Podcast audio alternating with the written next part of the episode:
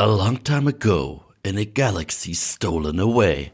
Und damit herzlich willkommen zu einer neuen Ausgabe von Nerd und Kultur, der Podcast, bei dem niemand so wirklich weiß, wer der Nerd und wer die Kultur ist. Ich bin ja auch der festen Überzeugung, es variiert, je nachdem, welches Thema wir besprechen. Und äh, deswegen bin ich da mal ganz froh. Ich möchte es immer den Zuschauern da draußen oder Zuhörern da draußen äh, überlassen. Aber heute sprechen wir, manchmal sagt man ja, das Beste kommt zum Schluss. Ich habe dich ja in meinem äh, Video zitiert, lieber Marco. Für mich war das ein Zirkelschluss. Denn äh, das erste Review dieses Jahr war Rotz und das letzte Review in diesem Jahr war Rotz. Und damit sind wir bei Rebel Moon von Zack Snyder. Woo! und bei deiner Meinung und äh, bei meiner Meinung. Und wir haben da durchaus eine unterschiedliche Meinung, wobei ich behaupten würde, dass deine eher mehrheitsfähig ist. Wobei, hm, mehrheitsfähig ist so eine Sache, ne? Äh, das, das Ding ist, wenn man über Nord, Nerd und Kultur redet, ähm, also über Nerdtum und über Kultur, wozu ist man jetzt verpflichtet, diesen Film zu zerreißen? Als der Gatekeeping-Nerd, der äh, ähm, sich irgendwie vielleicht wegen den vielen offensichtlichen Inspirationen, die in diesem Film stecken, angegriffen fühlt, weil sie in einem nicht so übertrieben guten Film drin stecken? Oder können wir das alles sehr locker sehen mhm. und für das bewerten, was es eigentlich ist? Bei mir hat das, also das muss ich dazu sagen, bei mir hat das überhaupt nichts mit Gatekeeping zu tun. Mir ist es absolut Ist auch hartes Wort von mir, sorry. Ich weiß nicht, mir ist, mir ist es ja. absolut egal, dass sich der Film bedient und inspiriert hat mhm. oder auch geklaut hat. Wenn er denn gut wäre, ich meine, Tarantino klaut ohne Ende und ist, ist, ist mein äh, Lieblingsregisseur. Es gibt, es gibt ja immer dieses, die große Diskussion in der Kunst. Wann ist es geklaut und wann ist es eine Hommage?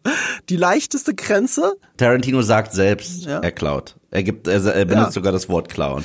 Die leichteste Grenze ist, wenn es gut ist, sagen alles ist eine Hommage. Wenn es schlecht hm. ist, sagen alles ist geklaut. Und Tarantino weiß, dass es in beiden Fällen eigentlich geklaut ist. Oh. Das ist der oh. Unterschied. Ähm, ich, ich glaube, also was das angeht, Rebel Moon unzweifelhaft ist heute, ist, ist dieses Jahr der Leonardo DiCaprio-Film. Und vor Killers of the Flower Moon, bei dem man immer auf der Couch sitzt und immer mit dem Finger drauf zeigen Ach kann. So. Das ist Star Wars. Das äh, hast du aus Warhammer. Das ist, ähm, das hier ist aus äh, Die glorreichen Sieben. Das hier ist mehr aus Seven Samurai, wobei Die glorreichen Sieben natürlich nur ein Remake von Seven Samurai ist. Du kannst immer mit dem Finger drauf zeigen, wo was herkommt. Mhm bei, aus der Hölle. Ja, also ihr, ihr hört schon, wir brauchen gar kein Kurzfazit. Yves hat ein sehr treffendes Kurzfazit jetzt eins nach dem anderen rausgelassen. Für seine Meinung. Äh, warte mal, wie war die Überschrift von deinem Video nochmal? Oh Gott, das war doch auch sowas richtig Hartes wieder. Ja, ich glaube, warte, darf ich kurz. Äh, das habe ich selber nicht mehr im Kopf. Siehst du, wie durch ich bin, aber ich sag's dir. Äh, du hast auf jeden Fall deine Googly Eyes rausgeholt. Zack Snyder Star Wars Rip-Off, Rebel Moon. Das ist noch nett. Ich hatte, ich hatte tatsächlich eine andere Überschrift, die ich da nicht genommen habe. Die du nicht genommen hast. Ich hatte auch für den ähm, Podcast eine andere Überschrift, die ich nicht genommen habe, wenn du dich richtig erinnerst. Wir haben es geändert in etwas phonetisch sehr ähnliches. Star Wars oh. fliegt Rebel Moon. Willst du mein, meine originale Überschrift wissen? Ja, schon. Ich dachte, du kannst sie nicht aussprechen. Nö, hier, ja, mach, ich, hier mach ich alles. Zack Snyders feuchter Furz auf Netflix. Du kommst immer mit Kacke-Sachen, wenn du etwas besonders, Zitat, Kacke findest. Ähm, ich finde, äh, hinter Star Wars Flick Rebel Moon steckt nicht nur eine phonetische Ähnlichkeit, sondern vielleicht auch ein bisschen äh, ein zweideutiger Fingerzeig, äh, wieso man es auch genießen kann. Weil ich persönlich bin ja der Meinung, okay, ähm, es gibt, viel, es gibt in vielen Sachen, die ich mag, gibt es viel Schlechtes. Das mag auch bei Rebel Moon der Fall sein. Der Unterschied von Rebel Moon zu, äh, sagen wir mal, zu einem mittelmäßigen Star Wars-Film, sagen wir mal Episode 9, ist ein guter Vergleich. Episode 9 ist ein Film, der mir weh tut. Der tut mir physisch weh. Den kann ich kaum gucken. Dass ich wirklich, ich habe das Gefühl, er tritt so vieles mit Füßen, was er selbst, also was die anderen zwei Filme davor, geschweige denn die anderen acht Filme davor aufgebaut haben, das tritt er mit Füßen. Deswegen, deswegen tut mir so ein Film weh. Und Rebel Moon ist ein Film, der tut mir einfach nicht weh.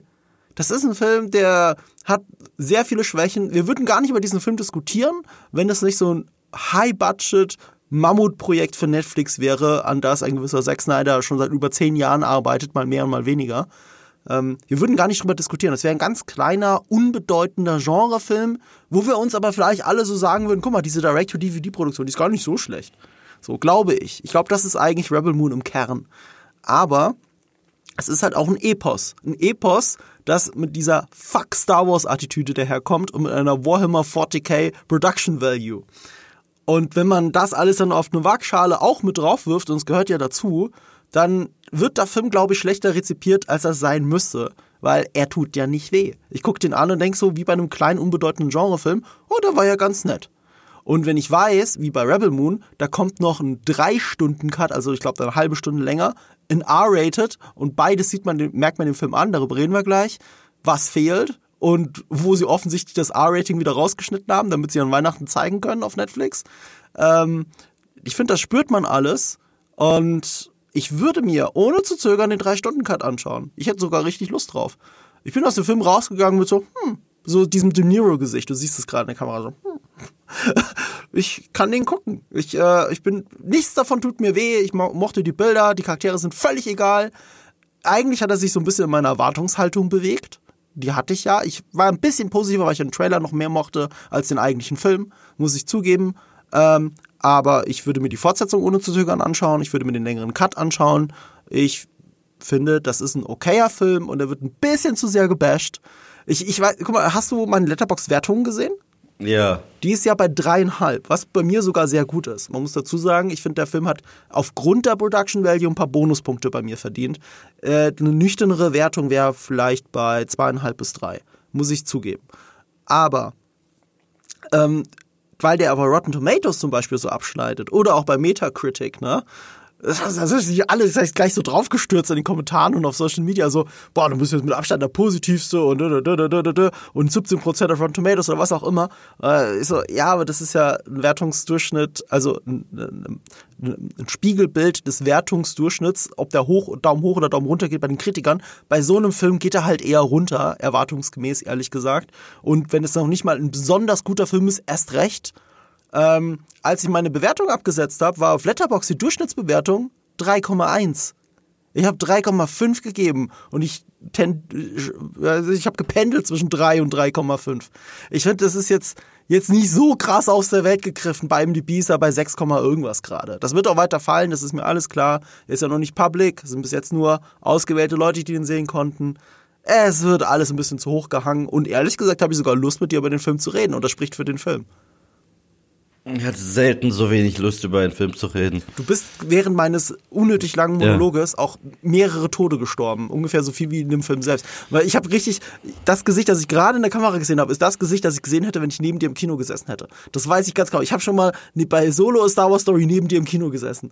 Aber, aber du musst doch zugeben, das ist doch ein Unterschied. Was tut denn dir mehr weh? Solo Star Wars Story oder Rebel Moon? Was hat dir mehr weh getan? Das ist meine Frage an dich. Es ist ein guter Vergleich für beide Filme beschissen langweilig. Und das ist das Schlimmste. Für mich gibt's mhm. fast nichts Schlimmeres als ein Film, der mich kaputt langweilt. Und äh, das, die Sache ist die, es gibt so ein paar Sachen, die ich vorher Zack Snyder erwartet. Ich finde, die habe ich hier nicht gekriegt eben. Ich finde, äh, überraschend untypisch ist, wie unspektakulär der Film ausschaut. Ich fand Aha. die Bilder nämlich nicht so opulent. Ich fand die richtig hässlich. Und das ist seit, seit Army of the Dead der Fall bei ihm. Das fand ich auch einen unfassbar hässlichen Film wo er, wo es aussieht, als wenn er mal so einen gauschen Weichzeichner drüber ja, zieht. Ja, er hat ein Bouquet, wie man so schön sagt. Ich Unschärfe am Bildrand. So hässlich. Und äh, ja, reden wir doch erstmal darüber, wie wir zu Lass Snyder uns, lass es dabei bleiben. Nee, sorry. Also wenn du das jetzt sagst, muss ich was dazu erwidern. Äh, ich, ja. ich verstehe das, du hast nicht Unrecht. Ähm, er hat diesen Army of the Dead Kamerastil beibehalten. Ne? Mhm. Ähm, das ist eben nicht ausschließlich schön, da bin ich bei dir. Dadurch, dass es aber auch so, so einen Trash-Film-Aspekt hat, der ganze Film, es ist schon wieder nicht so schlimm, aber er übertreibt mit dem Bouquet. So ein Bouquet, also so ein Unschärfe am Bildrand, äh, eine künstliche Unschärfe in dem Fall, also offensichtlich keine, die nur in der Kamera entstanden ist, ähm, das kann funktionieren. Zum Beispiel Dr. House macht sowas auch, aber halt in den Close-Ups. Als, als Filmspezialist würde ich sagen, mach, benutzt Bouquets, ich liebe Bouquets, aber in den Close-Ups. Benutzt sie nicht in totalen Shots. Es, ist, es wirkt unnatürlich, es wirkt komisch, es wirkt, als würde man durch einen Einmachglasboden gucken. Das ist, da, da hast du nicht Unrecht. Und auch narrativ habe ich äh, am Anfang gedacht, ich gucke einen modernen Michael Bay-Film. Weißt du, komplett mit Voice-Over von Anthony Hopkins, der mir einfach alles erzählt, während ich ein Raumschiff sehe. Ich so, Gott, bin ich bei Transformers, bitte. Ach, der bitte, fünfte, ne? Der fünfte war Ich das. weiß nicht mehr Last welcher. Night oder so? Ja, stimmt, den habe ich dieses Jahr das erste Mal gesehen und das war auch eine Katastrophe.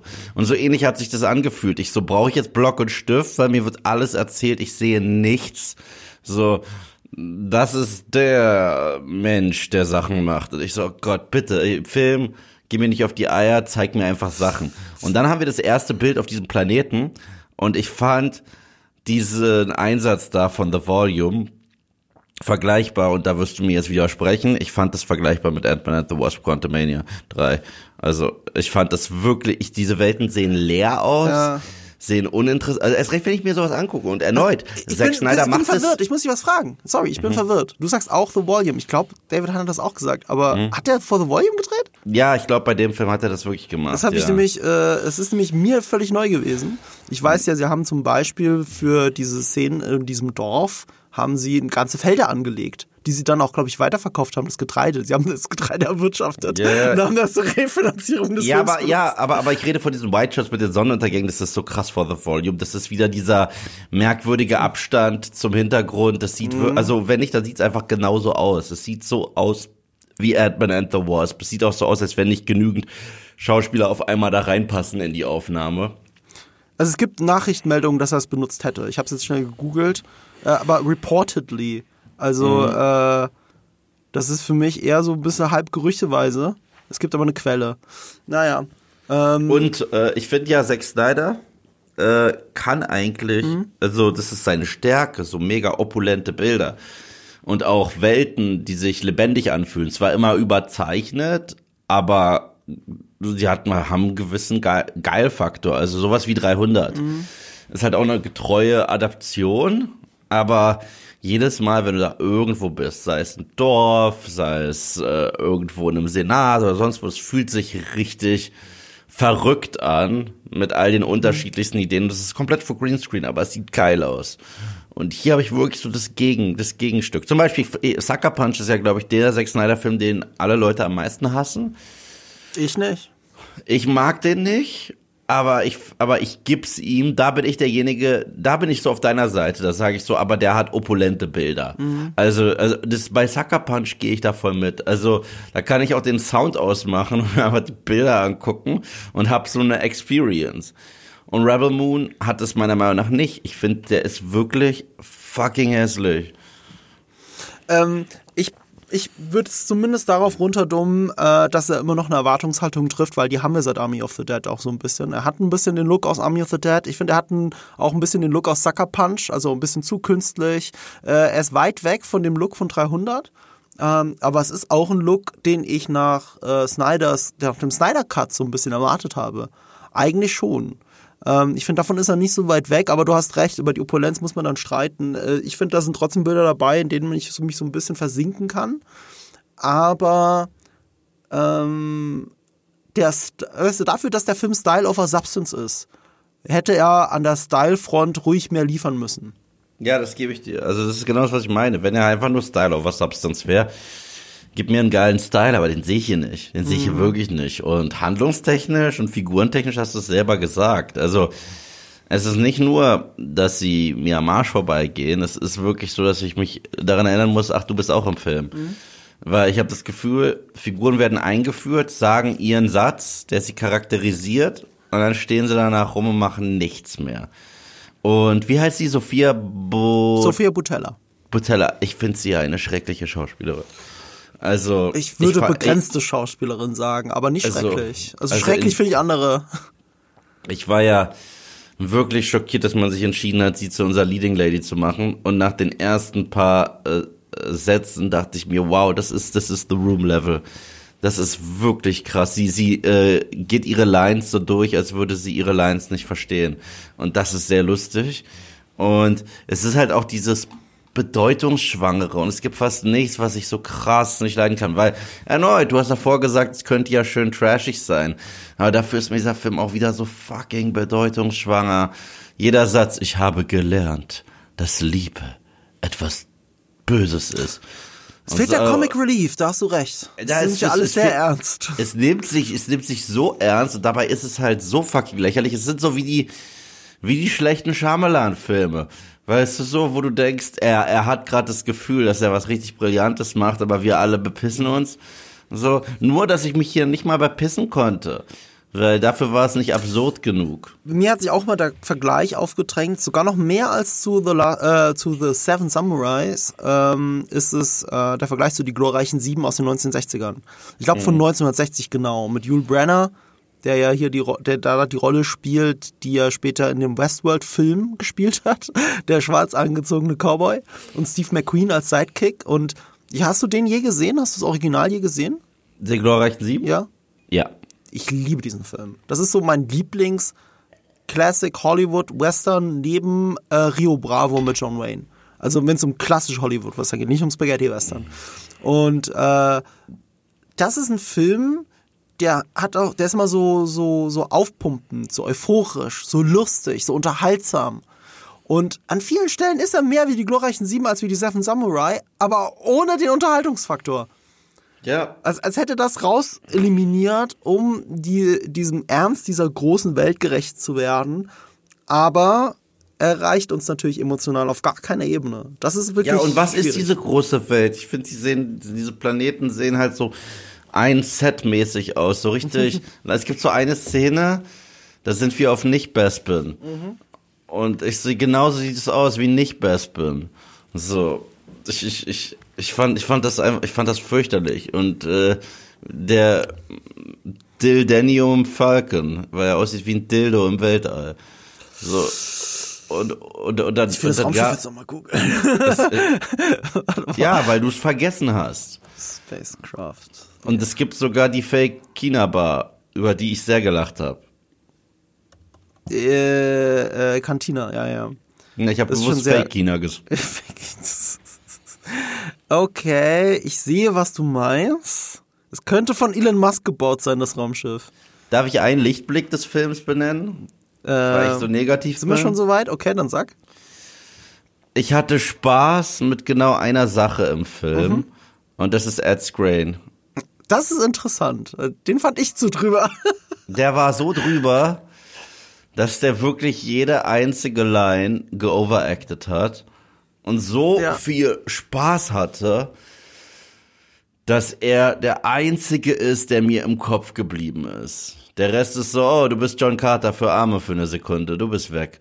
Ja, dich kenne ich aus Sons of Anarchy. Okay, du redest wieder nicht. So, aber das ist der einzige Charakter, der jedes Mal, wenn er on screen war, der wusste, in was für eine Art Film er ist. Also, was das eigentlich für ein Film sein soll. Und zwar, erneut, du hast davor dieses Trash-Ding benannt.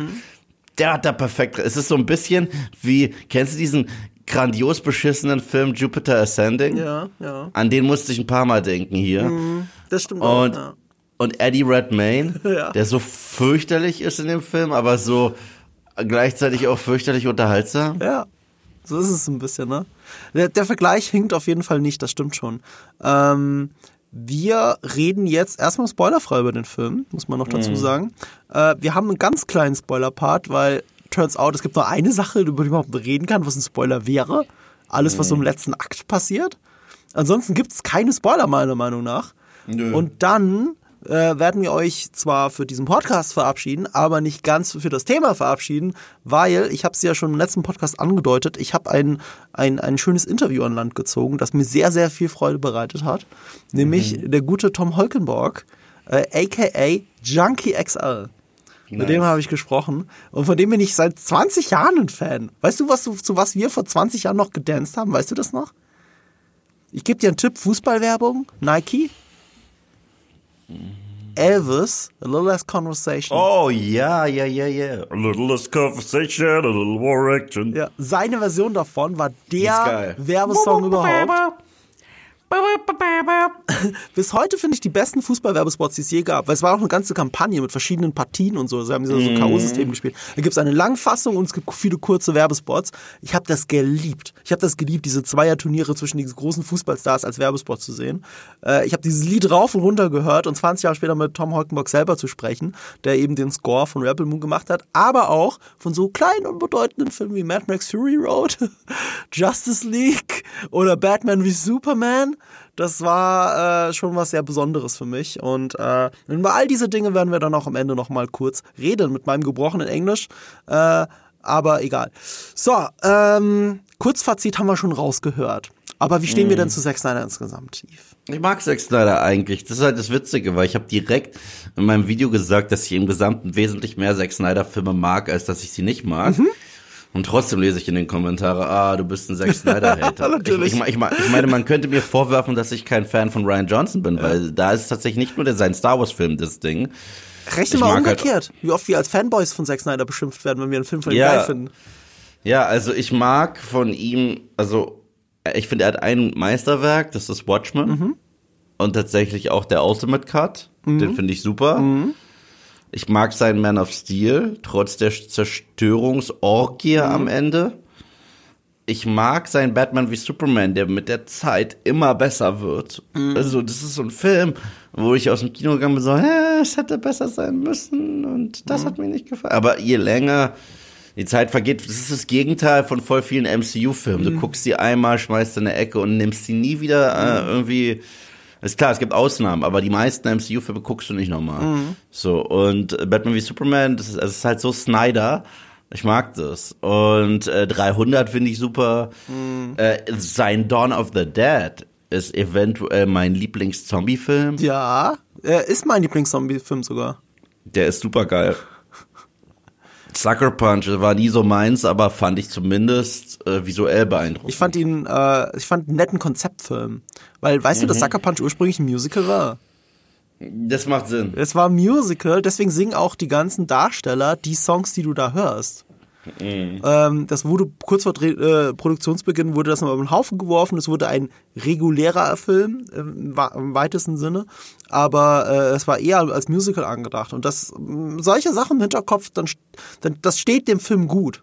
Auch dieser Fokus auf Musik, es sind ja Musikvideos, die da eins nach dem anderen abgenudelt werden. Und dann macht man sich da noch nicht mehr so viel Gedanken, ob das alles überhaupt noch Sinn ergibt, diese drei Ebenen. Ähm, nee, ich fand Sucker, ich ein Sucker für Sucker Punch äh, ohne dass der jetzt übertrieben gut sei. Also das will ich jetzt auch nicht behaupten. Ähm, ich fand Army of the Dead richtig beschissen. Ich fand den unfassbar kacke, ja. Das, ist, das war bis dato, finde ich, sein Tiefpunkt, aber ich finde Rebel Moon noch beschissener. Nee, da finde ich Army, Dead of, Army of the Dead viel schlimmer. Und äh, Rebel Ich habe Moon, einfach, also bei mir war es bei Default, weil, ähm, weil Rebel Moon länger ist.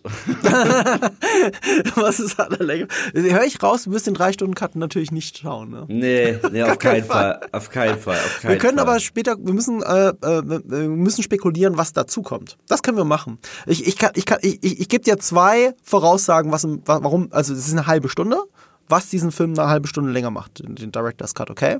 Das eine ist, General Titus kriegt eine Backstory. Wa- Was man Rebel Moon anmerkt, so vieles ist eine Behauptung, was die Charaktere angeht. Leute reden über die Charaktere, genau was du sagst, Ex- Exposition Dump, so dass man schon fast mit einem Notizbuch mitschreiben müsste. Und dann guckst du das und denkst so, ja, okay, aber was kann denn General Titus jetzt wirklich? Er sagt alles, ein Riesenstrateg. Ich habe nur nichts Strategisches von ihm gesehen. Ich habe nur gesehen, wie er hinter einer Kiste stand mit einer Waffe in der Hand und geschossen hat und dabei geschrien hat. So, das ist alles, was ich von General Titus kenne. Und wenn du den Trailer siehst, siehst du ja schon, Moment mal, da gab es so, so Momente, wie er seine Truppen verliert, wie die ihn festhalten müssen, damit er nicht losrennt und stirbt. So, wo ist das alles? Und entweder, das ist Teil 2, aber warum noch ein Flashback in Teil 2 davon? Das ist, das ist der Extended Cut. Da bin ich mir relativ sicher. Sieht ja auch nach brutalen Szenen aus, nach Hinrichtungen und sowas.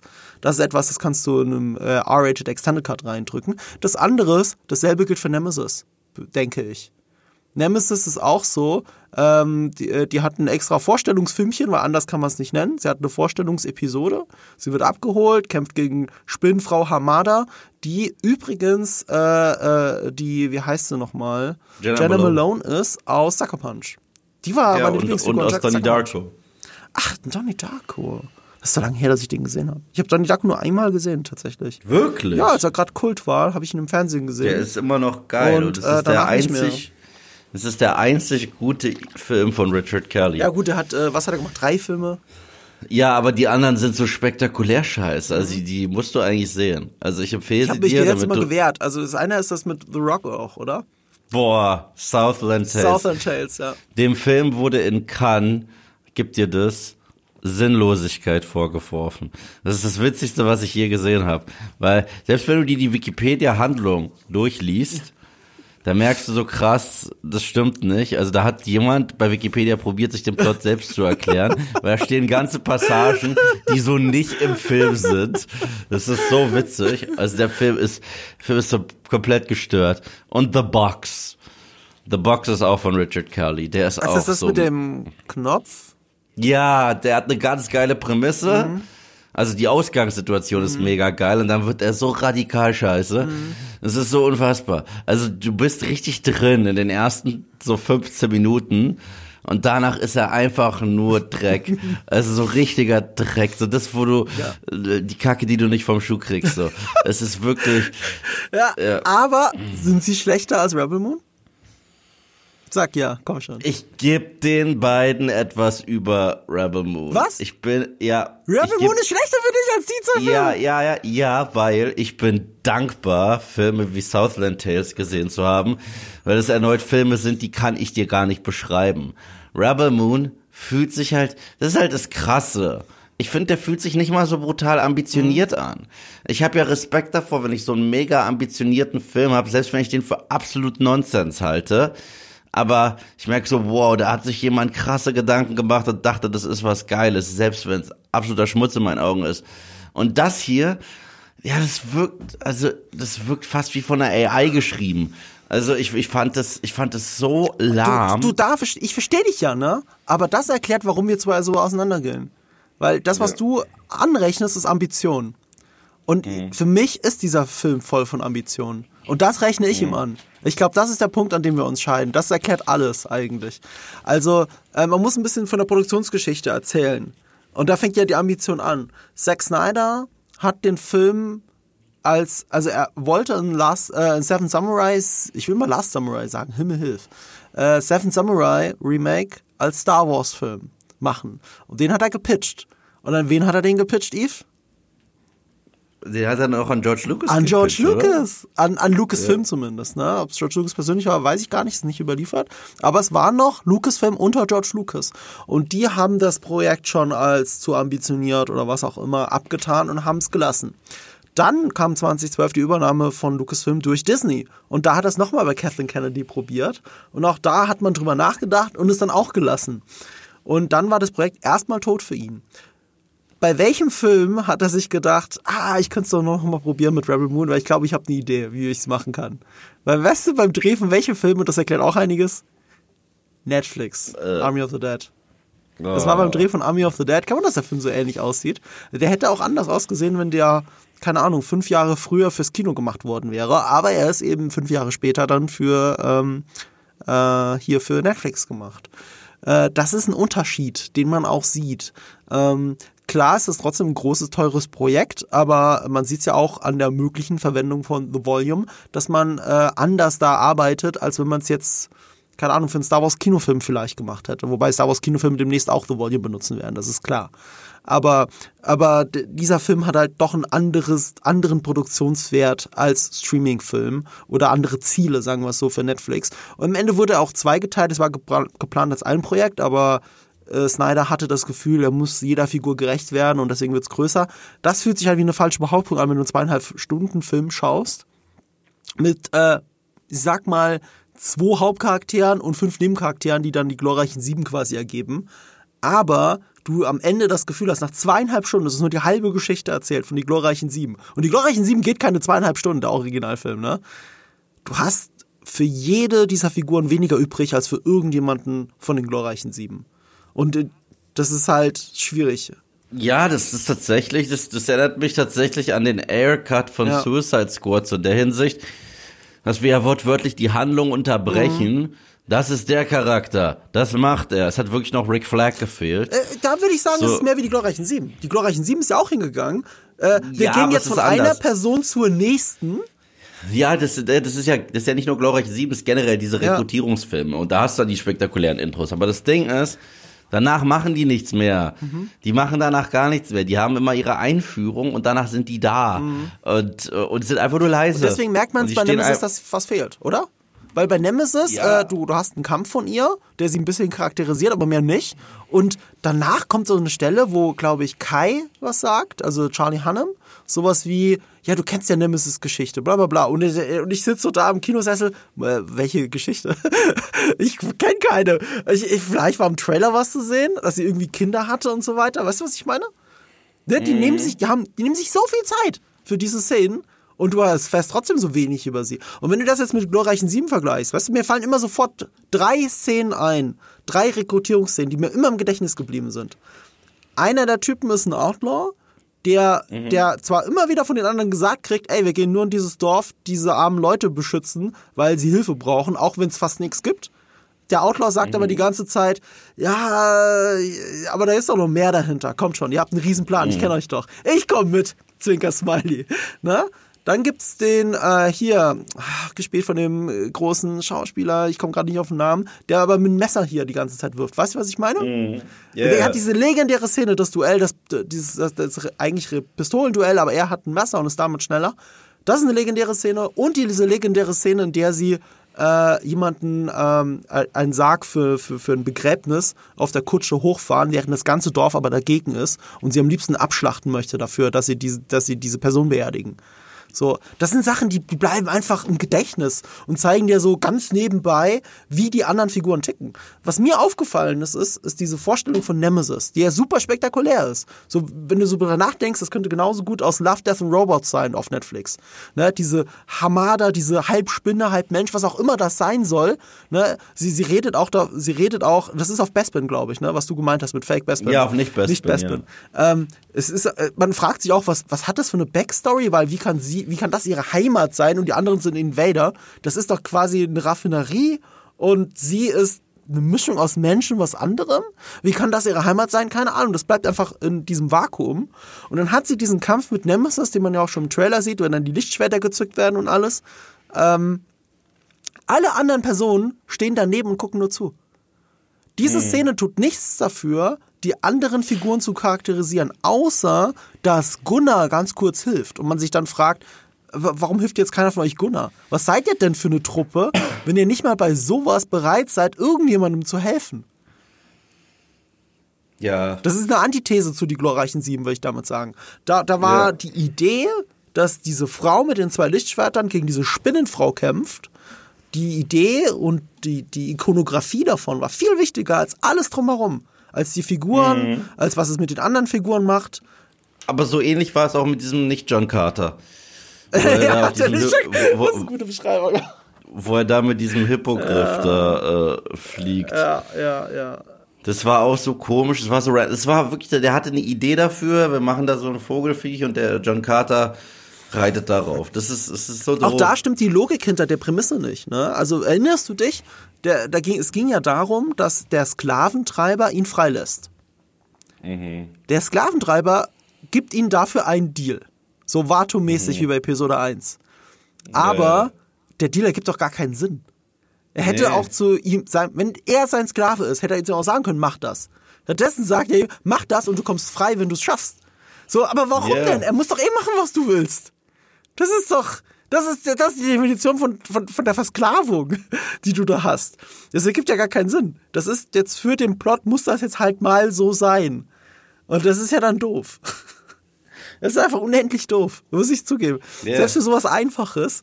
Ähm, aber auch da, cool, da haben wir halt eine schöne Schau. Wobei da sind die Schauwerte wieder niedriger. Da bin ich ganz bei dir. Da fühlt sich das alles zu fake an. Und ja, dafür habe ich jetzt nicht gebraucht, dass er auf diesen, auf diesen Hippogreif springt. Ähm, das wirkte im Trailer für ein paar Millisekunden cooler, weil ein bisschen Zeitlupe und beeindruckende Musik dazu im Hintergrund, da kann das was. Aber wenn das eine ganze Szene ist, langweilst du dich auch ein bisschen zu Tode. Ja, das war bei mir. Ich bin eh kurz fünf Minuten eingeschlafen, muss ich sagen. Ach so, dann bist du ja gar nicht qualifiziert über diesen Film. Nee, Quatsch. Ja, ich fünf Minuten verpasst. Ach, du hast nichts verpasst. Ich, Wo ich, bist du eingeschlafen? Ich, ich, ich Wo schwör's bist du dir, eingeschlafen? als ich, war, als ich wach wurde, war es immer noch genau das Ja, Gleiche. aber wo bist du eingeschlafen? Als die irgendwo kurz am Schiff waren und über nichts geredet haben. Da Äh, war das im letzten. Akt? Im Im, ja, so, war, warte mal, im Schiff? Das hat tatsächlich nichts verpasst. Es war, es war die Szene, in der Kai äh, Cora überzeugt, weiterzumachen im Prinzip. Oder dass er Teil dieser glorreichen Sieben sein muss. Ja, das hat er ja ein paar Mal sogar Ja. gemacht. Also, Ja. Ja. Ja, gut, das, äh, Aber weißt du, was ich fast schon wieder lassen muss, ist dafür, dass die Charaktere mir so egal sind. Ich meine, von den sieben Charakteren anders als bei dir jetzt, sind mir die meisten Namen im Kopf geblieben. Mir nicht. Na, also irgendwie. Überhaupt nicht. Überhaupt nicht. Null. Null. Ich weiß nicht, für mich blieb das so ein bisschen hängen. Nemesis, Kai, auch vielleicht, weil Kai auch so ein deutscher Name ist und so, vielleicht ein bisschen ungewöhnlich, deswegen General Titus. Also, das Ding ist halt, wie hat David Hein gesagt so schön, der ganze Film ist wie von einem zwölfjährigen Edgelord geschrieben.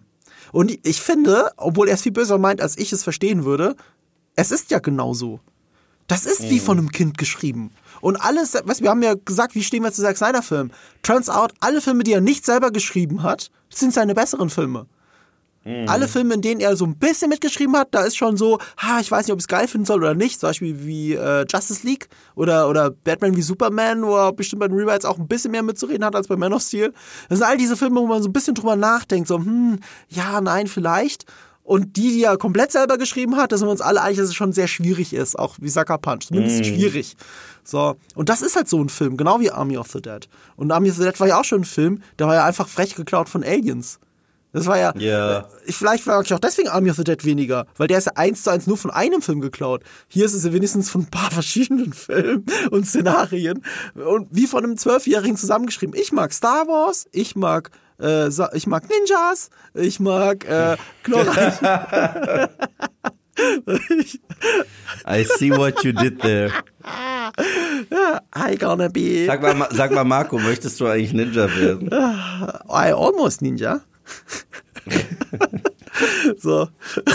ähm, er mag halt, er mag halt Samurai natürlich, nicht Ninjas. Er mag Samurai, er mag Westernhelden. Ähm, äh, er mochte auch Harry Potter mal. Weißt du, es ist halt, er hat halt alles in einen Zettel geschrieben und eine Bohle hat rausgefischt für jede Szene, was er braucht.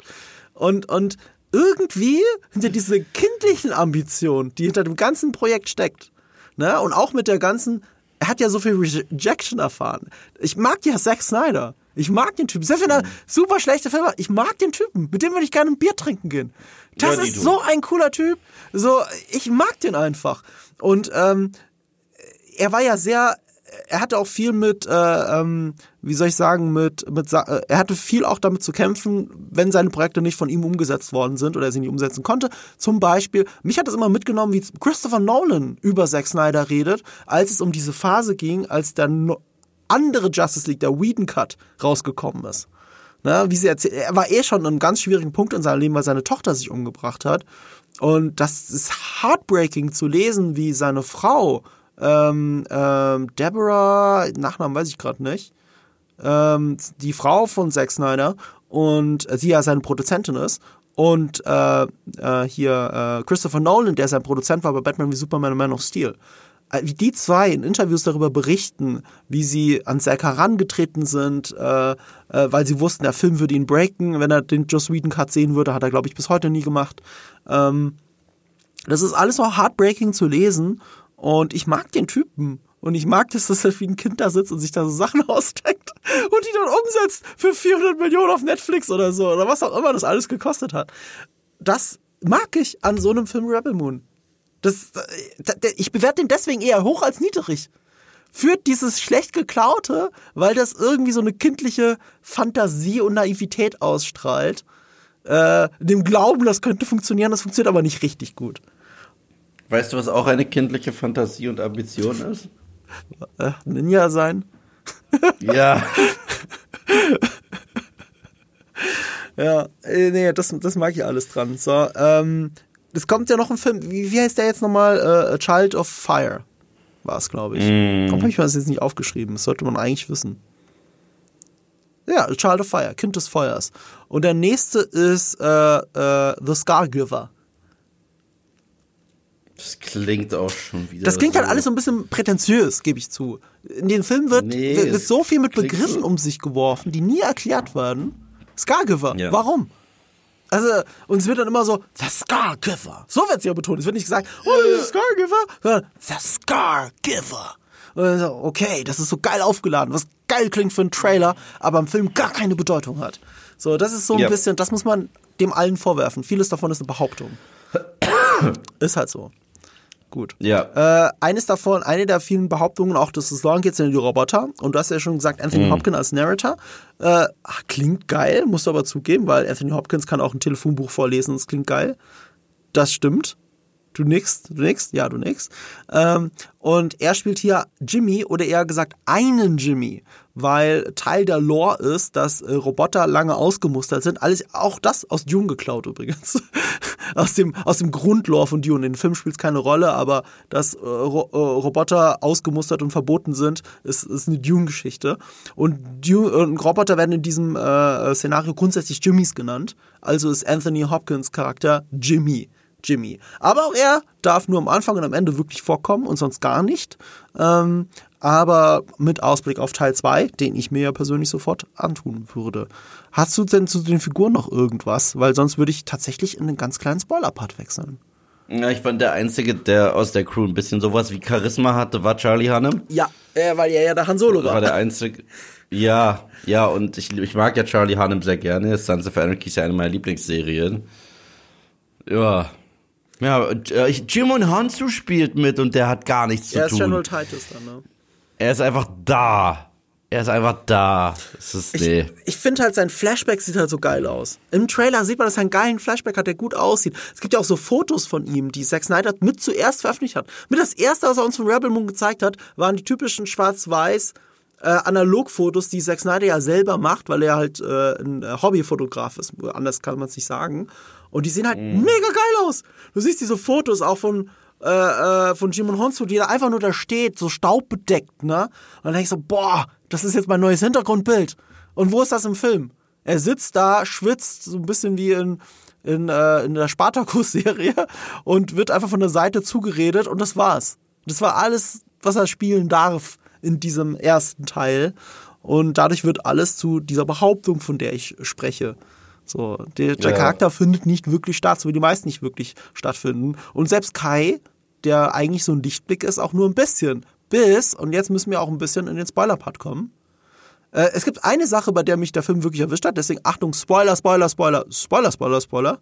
Ähm, eine Wendung rund um Kai.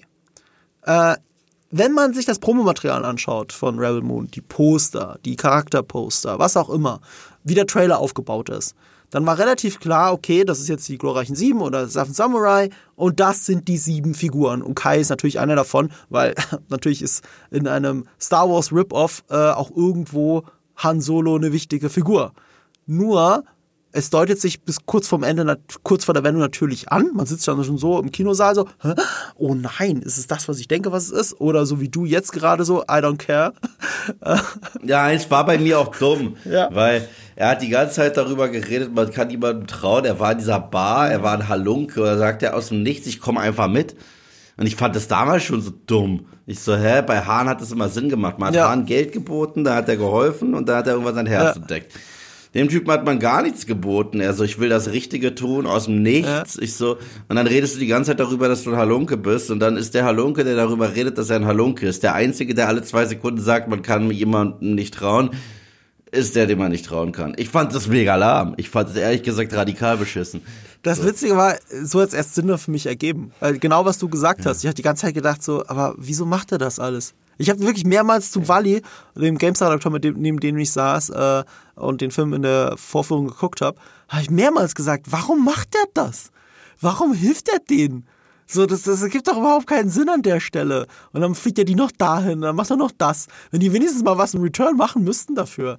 Es, es, Ja. es, es ist ganz komisch und dann halt kommt halt die Wendung, die eigentlich natürlich meilenweit vorhersehbar ist. Aber ich muss zugeben, anhand des Promomaterials, anhand der Trailer, anhand der ersten Filmhefte von mir aus, habe ich das nicht sehen, gesehen.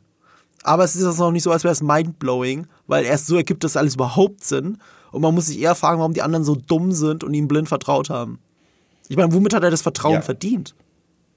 Ja, ich finde, die beste Performance gibt tatsächlich, also Corey Stoll ab, der am Anfang so einen Farmer spielt. Ich so, oh, das ist ein Schauspieler, der, der auch irgendwie was kann. Oh, ja. Und er spielt aber auch nur so einen sexistischen Wikinger. Das ist halt auch so cool. Ja, genau. alles, hast, alles hast du schon gesehen. Selbst, selbst, du hattest das Gefühl, oh, drehen die das gerade am Set von Vikings? Das ist doch hier so die Dorfhalle. es ist eine sehr, äh, ein bisschen inkohärente Welt, aber das war ja die von Star Wars auch, weißt du, diese, diese Farms, der Kontrast zwischen den Farmen und einem Sternzerstörer könnte nicht größer sein. Und, äh, und, und so ähnlich ist es hier halt auch die ganze Zeit, aber schon nochmal so Next Level, Next Level, äh, ähm, ähm, primitiv. Also auch Mhm. mit den Tieren, die den, den Flug ziehen und sowas. Und sie heißen auch noch Uraki und dann gibt es in dem Film Wesen, die aussehen wie Urukai. Aber eindeutig, das ist ja einfach die Maske. Das ist einfach ein Urukai, der da vorbeigeht. Ja, auch so, what the fuck? Aber hier, der zwölfjährige Edgelord. Alles, was ihm Ja. gefällt. Oh, ich mag Orks. Jetzt sind auch noch Orks drin. So, alles, alles rein in den Mixer. Und äh, irgendwie fand ich das aber auch lustig, dann da zu sitzen, wie DiCaprio, mit dem Finger auf die Leinwand zu zeigen. So, ah, das und das und das. Oh, ich habe jetzt eine perfekte Überleitung zu unserem nächsten Podcast. Zu, was ist denn der nächste Podcast? Warte mal, warte, oh nein. Würdest du ihn da draufsetzen? Nein, so, okay. Mhm. nein, nein. Also, hier, also es ist ein Honorable Mention für mich, ein Dishonorable Mention. Es ist für mich einer der schlechtesten Filme des Jahres, das ist ja Mhm. wirklich. Aber weil du gerade gesagt hast, durch den Mixer, bald geht's weiter mit Filmen, die wir durch den Mixer jagen. Okay, ja. Das ist der Ja. nächste Podcast, den wir aufnehmen. Zur vollen Transparenz. Wir haben heute Podcast-Tag. Ich freut sich auch schon. Das wird ein sehr langer Mhm. ich bin Tag so für uns beide. angeschlagen. Ich bin so angeschlagen, das ist furchtbar. Äh, äh, wir sind natürlich kurz vor der Weihnachtszeit. Wir müssen immer vorproduzieren für euch. Also ihr werdet diese Folge, glaube ich, hören an Weihnachten, oder? Also frühestens an Weihnachten. Ja, der 24. oh, dann frohe Weihnachten. äh, äh, frohe Weihnachten. Ähm, äh, die besten Weihnachtsfilme haben wir ja schon gemacht, glaube ich, gell? ja, ja. Deswegen hört einfach die Folge nochmal, wenn ihr das noch nicht gehört habt. Deswegen ist es nicht wirklich ein weihnachtliches Thema. Wobei ich mir echt vorstellen könnte, das ist nur mal Prediction, ne? Äh, wir sind jetzt ein paar Tage vor Release. Der Film released am Freitag, den 22. auf Netflix. Ähm, jetzt ist der 24., an dem er uns hört. Ich prophezeie, der wird weltweit überall die Nummer 1 sein auf Netflix. Ich meine, die werden ihn auch entsprechend pushen. Die packen ihn auf die Startseite, die empfehlen die dir. Die wissen, jeder, der sich auch nur ein bisschen für sowas interessiert, wird zumindest ein paar Minuten reinschauen und dann entweder gelangweilt ausschalten oder hängen bleiben. Weil, wenn ich jetzt nur mal so Streaming, Film, Messlatte dranlege. Ich meine, da muss man ja auch unterscheiden. Da sind ja auch viele Oscar-Kandidaten dabei. Da sind viele Filme dabei, die sind nie für Streaming produziert worden, die wurden nur vom Streaming-Anbieter eingekauft und so weiter und so fort. Aber wenn ich an Filme denke, die, die speziell nur für Streaming-Anbieter produziert worden sind, nie eingekauft worden sind, sondern wirklich nur für die produziert, für genau so eine Weihnachtsphase oder eine Phase, wo sie rauskommen sollen und dann das weltweite Streaming-Box-Office, wenn du so willst, dominieren sollen. Für sowas, für einen hirnlosen Blockbuster, hat der schon so gewisse Alleinstellungsmerkmale wie diese Production Value, ne? wie dieses überambitionierte zwölfjährige Edgelord-Ding. So, das, das hast du halt nicht so viel. Also wenn Michael Bay Six Underground macht, sowas kotzt mich an. Das ist halt eine Auftragsarbeit, die, die komplett herzlos ist. Rebel Moon ist ein Film, da siehst du, was auch immer für verquere Gedanken Zack Snyder da, da drin reinsteckt. Das ist sein Herz, das er da reinsteckt. Ob es mir jetzt gefällt oder nicht. Aber bei Michael Bay, der macht eine Auftragsarbeit, damit er sich einen neuen Lambo leisten kann. Das ist so etwas, das ärgert mich. Six Underground habe ich abgebrochen. Den habe ich nie fertig ja, geschaut. der ist auch scheiße. Das war aber auch das Ding, kennst du die Geschichte? Ich hatte, okay, komm, heute ist Weihnachten, da kann ich sowas erzählen, eine schöne weihnachtliche Geschichte. Äh, ich hatte Durchfall. ich ja, Ach ich weiß Scheiße. nicht, ob's, ob's, ob's, äh, ob's äh, krankheitsbedingt war oder vom Film. Auf jeden Fall habe ich deswegen den Film abgebrochen und komischerweise nie wieder weitergeschaut. So. Das ist, äh, es, es hatte, es hatte, äh, äh, es war zu wenig noch da, äh, dass ich mir den Film zu Ende anschaue. Und ich hatte ihn schon halb gesehen, was bei so einem langen Film aber auch schon viel bedeutet. Äh, vielleicht habe ich auch Angst, nochmal durch, Durchfall davon zu kriegen. Das kann auch sein. Das ist ein Film, der ärgert mich. Und das ist nicht hier der Fall. Ja, glaube ich. Na dann. Ja, ich, ich sehe schon, ich habe dir auch alle Energie rausgesaugt, genau wie Zack Snyder. Äh, ihr müsstet mal Yves. Blick sehen. Das ist wirklich. Aber Yves ist auch ein bisschen angeschlagen, muss man dazu sagen. Ich bin auf dem Weg der Besserung. Letztes Mal war ja auch, auch, auch aus dem Krankenhaus quasi. ja, heute fühlt es sich bei mir an, als wenn ich auf dem Anfang der Kacke wäre, aber ich weiß es nicht. Vielleicht muss ich auch einfach nur wieder schlafen. Du siehst ehrlich gesagt aus, als würdest du ein bisschen Schlaf gebrauchen. Ja. Okay, wir wollen euch die Zeit geben. Äh, wir werden als Ausklang dann stattdessen aber wählen, dass ihr das in dem Interview lauschen dürft, äh, das ich mit Tom Holkenbock hatte. Äh, allein schon die Eröffnung ist so. Ich dachte, ich mache einen billigen Gag über, über ob ich ihn jetzt äh, Herrn Holkenbock oder wie heißt es auf Holländisch? Meneer Holkenbock oder äh, Mr. Junkie nennen soll. Und er sagt, just Tom. Und jetzt darf ich ihn Tom nennen. Mhm. Das ist äh, Fanboy-Momente äh, die mich sehr glücklich machen und ich hoffe, euch gefällt das Interview auch. Ihr werdet aber feststellen, dass das Interview zwei Richtungen einschlägt, die man jetzt sofort nicht sofort verankern würde in Richtung äh, Rebel Moon. Das eine ist, äh, äh, gerade ein paar Tage vorher kam der Furiosa-Trailer raus. Und er macht ja auch die Musik von Mad Max Furiosa.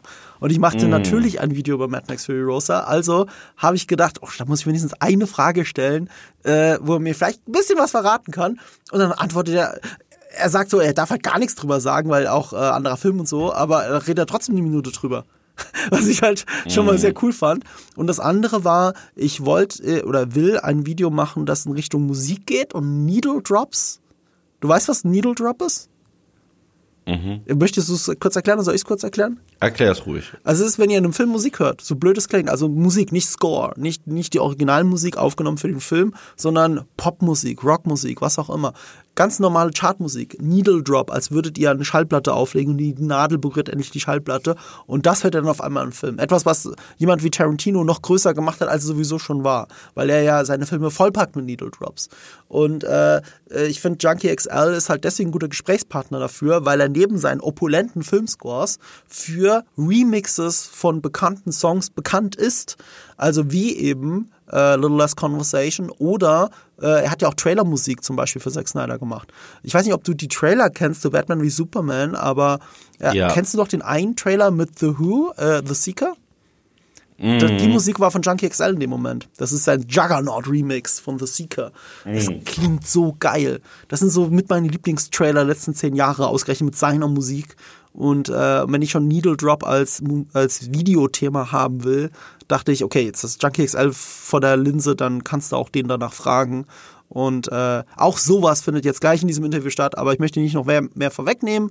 Äh, viel Spaß bei diesem Interview und wir sprechen uns wieder zu den, jetzt muss ich überlegen, ah, zur Filmvorschau, passend zu Silvester, eine Woche drauf, äh, reden wir über die spannendsten Filme für 2024. Um, so I'm German, you're Dutch. Uh, so what do you prefer I call you? Meneer Holkenborg or Mr. Junkie? Just Tom. Just Tom. Oh, oh, that's fucking great. Thank you very much. So, Tom, uh, first of all, congratulations on your score on Rebel Moon. It's as epic as anyone would expect. Um, so Rebel Moon is your fourth collaboration with Zack Snyder. You started with Batman v Superman, uh, working with Hans Zimmer, but nowadays you're Zack Snyder's only go-to guy. he just goes to you, and you're the only guy scoring his scores. Why is that so? And what changed in your work since then? Um, well, you know, we really like uh, working with each other, and I think uh, Zach really likes uh, my um, um, musical uh, approach. Um, actually, the first time we met uh, was uh, ten years ago when I was working with Hans on Man of Steel, and then after that, I did 300 Rise of an Empire. Uh-huh. Yeah. After that, we did Batman versus Superman as a joint credit. Um, and then after that, I did um, Justice League, but then we stopped uh, working on uh, Justice League. So, and then we finished it, uh, you know, four years later. And of course. then I did Army of, and then I did Army of the Dead with him. And now it's um, it, it's the Rebel Moon Part One and Part Two, and um, yeah, so we really like to work with each other. Uh, we um, we know what to expect of the of uh, on the other side. We're both uh, very hard workers, and we we demand uh, the best of ourselves. And um, so it's a really great collaboration. And for um, for each new movie, we try to come up with something unique and and and different. And um, and it's always great to experiment with him because he loves experiments um, he just talked about a new experiment. He wants to start a new movie, which is called, uh, which is about Alexander the Great. Did he already talk to you about that? Because you're also only two guy. Yeah, I mean, like he's he's got many plans, and uh, so we just have to see which which plan uh, moves forward. You know. Of course. Um, I described your scores already as very epic. Um, so, in a lack of better term, uh, they fit the great images of uh, um, some filmmakers especially well, like Zack Snyder, but also like uh, George Miller for Mad Max Fury Road. Uh, why do your scores fit those epic pictures so well? I think um, the aesthetic of um, of um, as well as um, uh, Zach, as well as like uh, George Miller, it's like um, it's it's very visually uh, complex. What you're looking at, a very complex world, and um, the way that I attack my music, uh, it's also built out of um, many layers, uh, especially many layers of sound design and electronic music, and and obviously orchestral music and, and percussion. And I think that um, um, both, um, you know, how the filmmakers are trying to make the picture, and I'm trying to make the the, the music, that it works really well uh, together. But you started completely different. I learned your music to love more than 20 years ago with the Nike football ads. In my opinion, yeah. still the best ads about football ever made with your song, with your remix of Elvis Presley's A Little Last Conversation. So you can also remix stuff and it fits very fast paced ads very well and slow past movies. Um, another example for Zack Snyder, you did the really, really, really, really great trailer scores two of my favorite trailers of the past decade. The Seeker, a Juggernaut, uh, the Seeker Juggernaut remix um, of The Who for Batman v Superman, and you did Come Together from the Beatles for Justice League. Those yeah. remixes are very different from your scores. So, where's the difference to you? Well, I mean, I started um, as a, as an artist before I became a, a, a film composer, and um, my first contract was in uh, the late '80s and uh, international record contract, and I've been uh, touring the world since then. And uh, at a certain point, I focused more on electronic music in halfway in the '90s, and I've done 60 to 70 remixes um, that uh, all became relatively very successful uh, in that in that whole time period. Uh, but what connects um, all these things together is that also in my um, electronic dance music past, um, rhythms were very important. Um, complex layers of sounds were always very important, and um, and that's still the case um, with me in the in the in the film scoring world. And uh, so for me, it's very easy to um, work on the film score, but incorporate so many things um, from my past as like an electronic musician. But I also produced metal bands and mm-hmm. punk bands, and and so.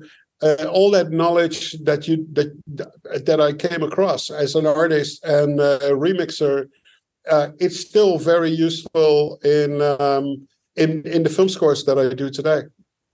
Um, so in a way, you're a specialist for epic sc movie scores, and you're a specialist for needle drops, how it's called in the English language. Yeah. When you when you have a, a song played, um, what when is uh, the needle drop superior to the movie score, and when is the movie score superior to the needle drop? In what, what situations, in your opinion?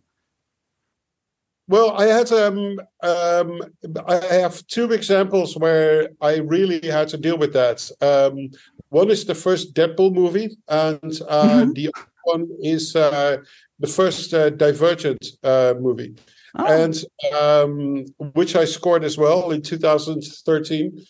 Um, and so there were so many songs in the movie, and um, so at a certain point, I had an idea to collaborate with uh, that art- artist, uh, Ellie Goulding, and so Ellie Goulding then also uh, sang on the score, and she also made the original song. So then you create something that um, comes hand in hand with each other. And uh, in the case where I work on a movie with a lot of needle drops, I would I would build the score up to a certain level that mm-hmm. when the needle drop uh, happens, it almost feels like it's coming from the score. And when the ah. needle drop is over, uh, the music just takes over as if it came from the song, and uh, I, I I love doing that. But but when do you prefer needle drops? Is there a, is there something you look at a score and you're like, okay, I have to do an original score, but I personally would prefer a needle drop because I have this song in mind and I would love to remix it.